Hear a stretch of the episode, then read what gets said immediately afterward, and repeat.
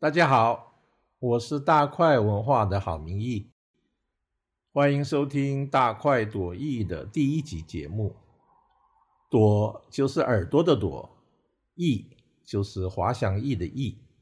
也就是翅膀的翼。请大家听一下大块文化 Podcast 开台的首播内容吧。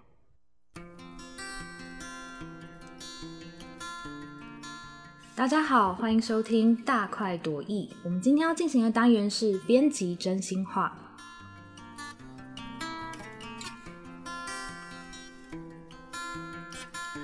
我是今天的主持人雅珍。那我们今天要跟大家聊一聊的书是我们本月刚出版的《人类使用说明书》。那我们很高兴可以邀请到主责这本书的编辑江浩来跟大家聊一聊这本书。Hello，我是江浩，我是《人类使用说明书》这本书的责编。很高兴今天可以跟大家分享这本书的点点滴滴。那今天既然有机会可以在我们自己自家的场子访问我们的编辑，那其实我最想要先问他的一个是这本书其实有一个很有趣的小故事，就是在呃上个月的时候，我们还没有出版这本书，然后有一天晚上，就是我们的编辑很开心的跟我说，他今天明天一定要早起。那我问他为什么要早起，他说他要等待明年明天二零二零英国皇家科学图书奖的公告，因为那本书那个时候正在候选名单当中。然后隔天早上我还没有上班之前，他就跟我说。这本书得奖了，但为什么得这呃这本书得这个奖这么重要？那我想要请张浩跟大家说一下这个奖项在科普书几类的意义。好，谢谢雅珍哦。其实确实那天。我原本想要熬夜等到，因为有时差的关系，所以英国那边公布奖项应该会是台湾的凌晨两点。然后我其实等到一点四十几就不知睡倒，然后隔天早上五点多自然醒，然后立刻就发现，然后我就发现我手上我手机还开着，然后就点在那个开奖的页面，然后立刻立刻点进去，发现啊，真的是我们。就是我正在编辑这本书得奖，然后就很开心开始发讯息啊，然后一早到公司就跟大块全体的同事报告这个好消息。那当然，我们我们那时候已经其实书籍制作进入最后阶段，所以我们书腰势必得改一个，放一个大大的本书荣获大奖之类的讯息。那英国皇家学会科学图书奖确实是英国可以说是嗯英美的科普书的最高荣誉了。那我讲几个。参考的人物，你们就可以知道这本书的地位有多从容。就是像 Stephen Hawking、霍金，还有那个贾德·戴蒙，就是他们曾经以《胡桃里的宇宙》这本也是大块曾经出过的书，还有很有名的一个科普书《枪炮、病菌与钢铁》这两本书，他们都曾经是当年得过同一个奖项的大呃的著作。对，所以然后很特别的是，我们的作者 Camilla Pan，他今年只有二十八岁，然后他是第一个。得到这个奖的史上最年轻的得主，所以非常不容易。那其实我刚好也顺着就是江浩的说法，就其实他不只是史上最年轻的得主，其实作者本人的呃背景也很特殊，这也让他写这本书有一个很非常独特的视角。那江浩要不要跟我们聊一下这个作者他本人的一些特色？嗯，这个作者他其实小时候，嗯，一开始在人际方面有有非常多相处上的困难，所以他一直觉得自己好像被放在一个。诞生在一个错误的星球上，然后他就问他妈妈说：“妈妈，到底有没有一本书是可以解释人类跟人际关系是怎么运作的？为什么我老是我老是碰壁？然后譬如说，他可能嗯跟长辈打招呼，很要想要热情拥抱他的时候，就一脚把人家绊倒了，或者是不小心就在同学之间掀起一阵风暴，就是然后他会狂敲桌子啊，然后发出很奇怪的声音，就他觉得自己跟这个世界跟这个社群格格不入。”然后他妈妈冷冷的回他说：“没有，没有人类使用说明书这种东西。”然后他其实，在八岁的时候有检测出他确诊呃自闭症，就是所谓的 ASD。然后二十六岁的时候诊断出他也有注意力不足过动症，就是 ADHD，所以会严重的影响他的人际相处，还有学习跟他的职业生涯。但是他很努力，靠着自己的呃意志力去研究科学，利用科学作为他面对世界的。理解世界的工具，然后他自己写出了这本《人类使用说明书》，然后也找到了一个最终的解方。然后他现在把这个解方分享给我们，我们大家，所以是一个很珍贵的，可以按图索骥的一个人生指南。人类使用说明书这个书名其实本身很有趣，因为我们一般不会把人类当成一个物品来拆解它的使用方法，但因为作者他本身特殊的身份，所以让他可以有一个很独特的科学的视角去解析人究竟应该如何使用。那能不能请张浩跟我们聊一下，就是这本书它的架构大概长什么样？它是会有一些很明确的指南告诉我们人类是这样作用的吗？还是它会有一些不同的呃解解读的方式？嗯，它的结构其实蛮特别，它全书有十一章，然后每一章都用一个科学的理论。其实那些科学理论很像我们小时候学过那些光波、电磁力、蛋白质、细胞的组成，用这种科学的东西，然后来带入去解释一个人际之间或者是人与人之间会出现的现象。譬如说，用波长来比喻人跟人之间的同频频率有没有一样？那其实我们就是。应该可以理解这样的隐喻啊，就是好像有些人跟我们就是怎么样都对不到焦，然后做什么事情都是两个人这样像敌人一样，就是坡对不在一起，那就是所谓的平行世界嘛。那作者就用科学去解释为什么会成形成这些平行世界，然后这些波长、这些自然原理对我们人体、对我们人类、我们的身心这些交互的作用会有怎样的影响。那还有一个很特别的是，他除了用科学去理解人性之外，它的形式也相当有特色，它里面有二十多幅作者亲自手绘的手写图表。那那个图表就是，嗯，里面会用用很多光波啊，或者是一些科学原理的介绍，然后去呈现它的内心世界，就是用图表来解释这些原理是怎么形成的。就我们光看文字的叙述，可能会。进不去，但是有那些图表就可以帮助我们去理解。比如，他会画出一个决策，呃，所谓的决策树，就像譬如我们在坐捷运搭地铁的时候，你要怎么选择你的座位，然后他就用一个所谓的箱型决策跟树状思维来解释人的思维跟决策是怎么决定的。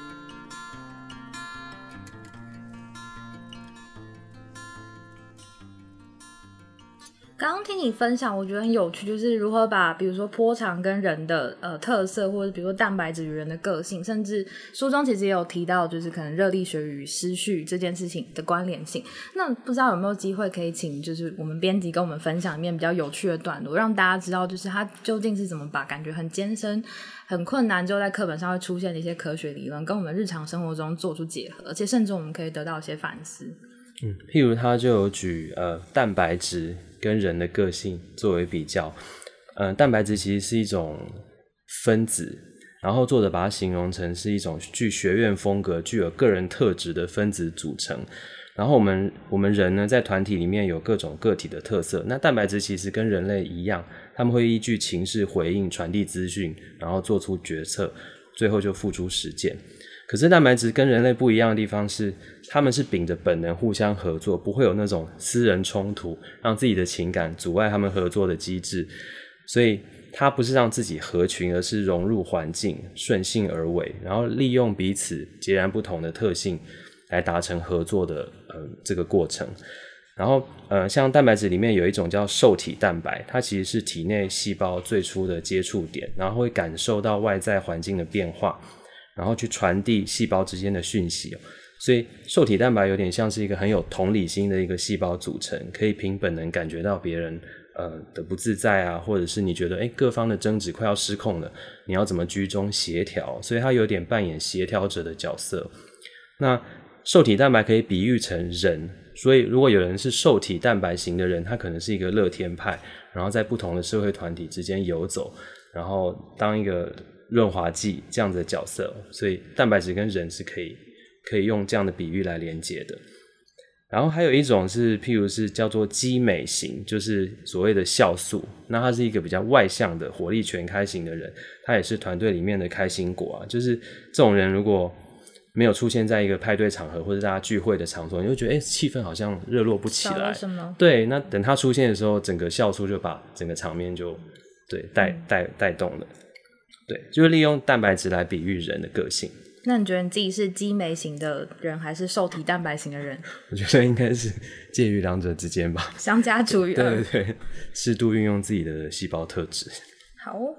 那我想要请呃张浩聊，稍微聊一下，就是热力学与房间整理的关系。其实大家可能会觉得很奇怪，为什么房间整理会跟热力学扯上联系？但我们就要跟大家聊一下这件事情。热力学其实是这整本书里面我觉得最有趣的片段哦，也是最能自我安慰的桥段。因为我想各位每天可能都，我记得雅珍好像前一阵子在整理房间，就是把你的书架重新归类。对我前天自己亲身实践，就是如何违反热力学以及违反热力学对人造成的影响。对，然后发现最后有点徒劳无功，就是你光分类这一关就已经一个下午过不去了。是对，那作者就利用热力学解释了为什么我们的房间永远。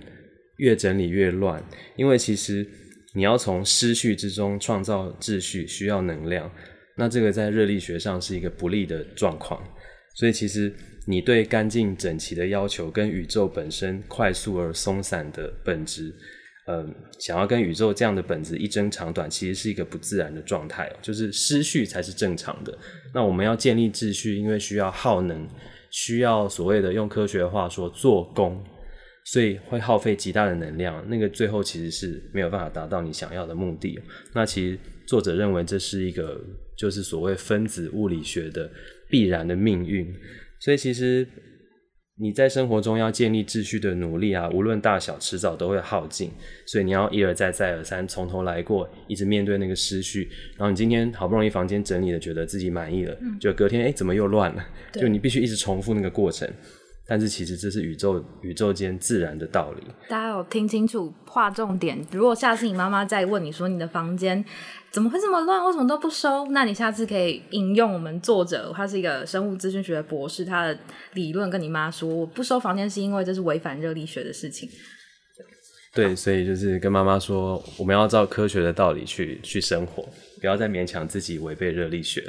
OK，那其实刚刚提到了很多有趣，比如说蛋白质与人的个性啊，热力学与房间整理。那还是会有很多人会想说，那究竟是什么样的人适合看这本就是人类使用说明书？有些人可能觉得我好像很了解人类，有些人可能觉得我很了解科学。那你会觉得就是这本书适合哪些人去阅读呢？我觉得这本书其实适合所有的人，不管是你认为自己是所谓的。正常在正常的教育跟观念下成长的人，对你觉得你自己对人体、对人类、对社群交往有一定的了解，然后你也觉得你可以应付各种处境，都应该来看这本书，因为它会打破一些你以往的，就你不知道为什么人际之间突然有一天你跟你的朋友就渐行渐远，那其实是不是你们的颇长的政府出现了问题，需要微调？就是你可以用科学的观点去，我们以往谈论到这些相关的议题，可能都会想说，哎，是不是？要从心理学，或者是纯粹是我们情绪的情绪上面的东西去理解，但其实用科学就非常清楚啊，就是嗯，或者是说所谓的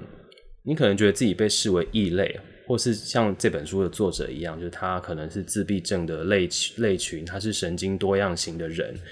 都可以来看这本书，来来找出科学中的原因，然后让自己过得比较好。然后你可以了解到一切的人际问题其实其来有自哦，其实你不用不用太自责，因为那个就是自然的状态。只是说你理解这些科学原理之后，理解这些人际之间自然而然会形成的现象之后，可以尽力努力去减少违背自然律，就像前面说的违背热力学这样子的必然冲撞，这样可以让自己好过一点。我觉得这本书是蛮有用的，确实有一个像。说明书一样的，就是你照着那个步骤去实验之后，你的生活一定会有一些改善。我觉得这样听起来的话，就这本书的说明书，它的适用范围感觉更大。它不只是在解读人类本身，还有人类生存在这个宇宙、这个世界。这个宇宙跟世界，它本来就有一些它的法则跟逻辑。那我们怎么把这些法则跟逻辑与人类本身的一些习性去做互通、互动，然后让不同的人都可以找到自己在这个世界生存的方式跟。或者是找到一种解释，对对，然后就是最后是希望说这本书可以，嗯，各位可以把它当成一个钥匙，就是可以解锁很多人世间你以往无法理解的问题哦。然后这把钥匙是药中之药，就是透过它，然后你可以随身带着它，就当就像你带着一个说明书一样，遇到一个问题，我就翻开某一章去找一下，哎，现在是不是出现了什么东西，可以用科学的方式来来解决。对，然后在人间游戏里面顺利接招破关，或者是如果在受到家人或朋友的谴责的时候，你会有一个按图索骥的指南，可以告诉他们，就是我这样一切都是有原因的。那这样可能让你在人际之间的争论当中可以占一点小小的上风。再次感谢大家收听今天的编辑真心话，让我们一起谢谢编辑江浩。谢谢雅珍，谢谢大家。那点开本集节目的资讯页面，可以看到更多关于人类使用说明书的相关资讯。那我们下一次编辑真心话见，谢谢大家，拜拜拜。